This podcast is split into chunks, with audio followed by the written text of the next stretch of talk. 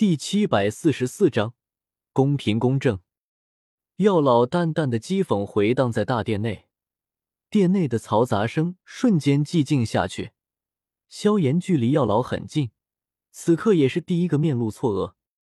纳兰叶想当盟主？萧炎头顶冒出一个问号，疑惑不解的扭头向我看来，其余人也都被惊到，一道道神情各异的目光朝我投来。穆青鸾和唐火儿惊疑不定，唐振挑了挑眉，风尊者饶有兴致，两宗众多长老纷纷惊诧。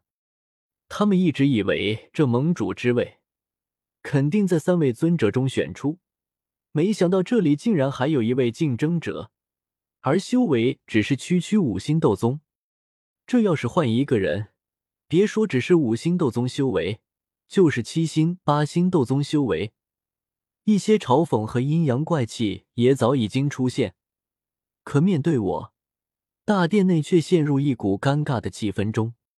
焚炎谷一群长老疯狂暗中传音，斗气波动此起彼伏。星陨阁一众长老交换着眼神，询问这是个什么情况。除了小医仙依旧淡定外，所有人都很惊讶。可除了惊讶和不可思议外，却又不知道该说些什么。赞同吧，总觉得怪怪的；不赞同的，又不好当众说出来。对焚炎谷来说，我已经是相当熟悉的老熟人了。从一开始与唐火儿结拜，到后来的炽火城斩杀四位冰河古斗宗，与唐镇和炼火魄丹，牵线与星陨阁去救药尊者，乃至昨天才刚刚结束的救援，众多焚炎谷长老，哪怕有人没和我说过话。多多少少已经见过许多面，有过许多次点头之交。尤其是昨日，很多焚炎谷长老弟子并不认萧炎，并不觉得是萧炎带人来救焚炎谷的，而是我救了焚炎谷，我才是焚炎谷的救命恩人。面对我这个老熟人家救命恩人，焚炎谷一群长老不知道该说什么，惊疑不定的看向唐火儿和唐振，眼中带着疑惑和询问。星陨阁一群长老同样如此。我曾经在星陨阁山门内居住了两个多月，又一个进去就要老。在这些星陨阁长老的认知中，我应该算是星陨阁这边的人，而非焚炎谷的人。唐振心中颇为惊讶，不知道药尘说的是真是假。那小子竟然还有这个打算。偏头看向药尘和风尊者，却见药尘冷冷笑着。风尊者面无表情，唐振若有所思。这两位间的关系果然与传言不符，根本不像什么生死老友，眼下就出了矛盾，彼此不和。纳兰叶，你怎么说？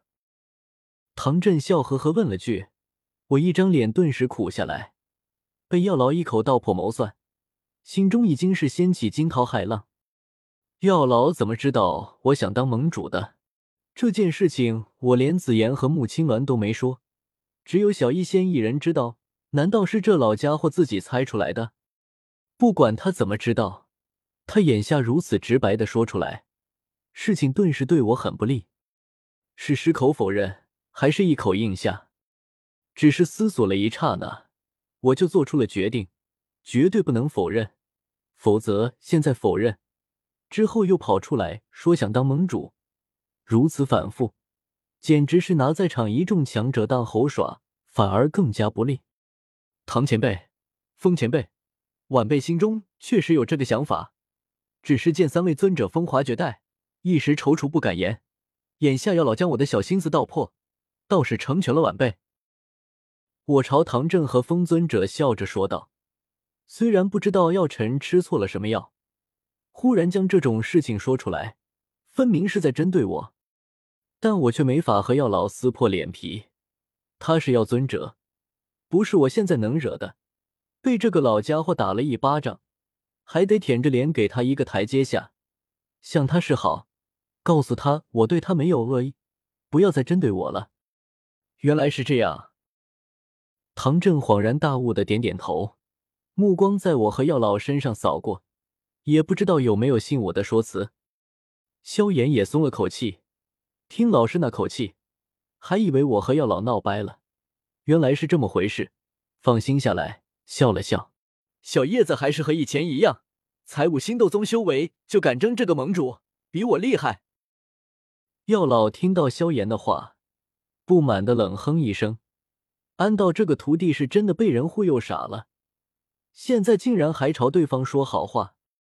呵斥一声，让萧炎闭嘴。药老冷眼看向我，纳兰叶，你不过一个小辈，有什么资格当这个盟主？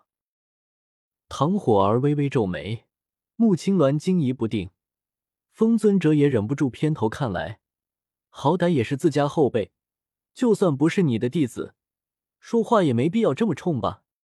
这已经是明显在针对我。大殿内这么多人看着，好歹也是曾经名扬天下的药尊者，有这个必要吗？我抬头，视线与药老的目光撞在一起，看到了这他眼中的冷意，暗暗咬牙，真的是搞不明白这个老家伙为什么要针对我。我从来没得罪过他。刚才也向他示好了，特喵个大熊猫的老东西，熏儿搞事都被我按下去了，你要是再敢给我捣乱，回头看我不弄你！心中暗骂一声，我脸上却是不动声色，露出一丝为难和凝重。药老此话说的极是，这个盟主不好当啊。盟主意味着什么？意味着一份沉甸甸的责任。魂殿势大。从此以后，盟主要带领大家一起抗击魂殿的报复，这绝对不是一件容易的事情，需要足够的能力、足够的眼力、足够的大局观，更需要公平公正。我环视大殿内一众强者，本来打算等焚炎谷和星陨阁争破了头，三位尊者互相僵持不分上下时，我再出场的，那时候成功率无疑会更高。可此时被药老一口道破。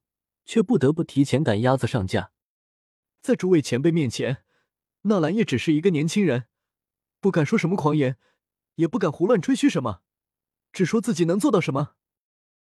穆青鸾和唐火儿都担忧的看着我，不明白我怎么会做出这种决定。我抬头看向他们，对他们露出一个微笑。我不是焚炎谷的弟子，也不是星陨阁的长老。如果我当了盟主，如果魂殿打来，我一定会对两宗做到公平公正，绝对不会为了星陨阁而损害焚炎谷的利益，也不会为了星陨阁对焚炎谷见死不救。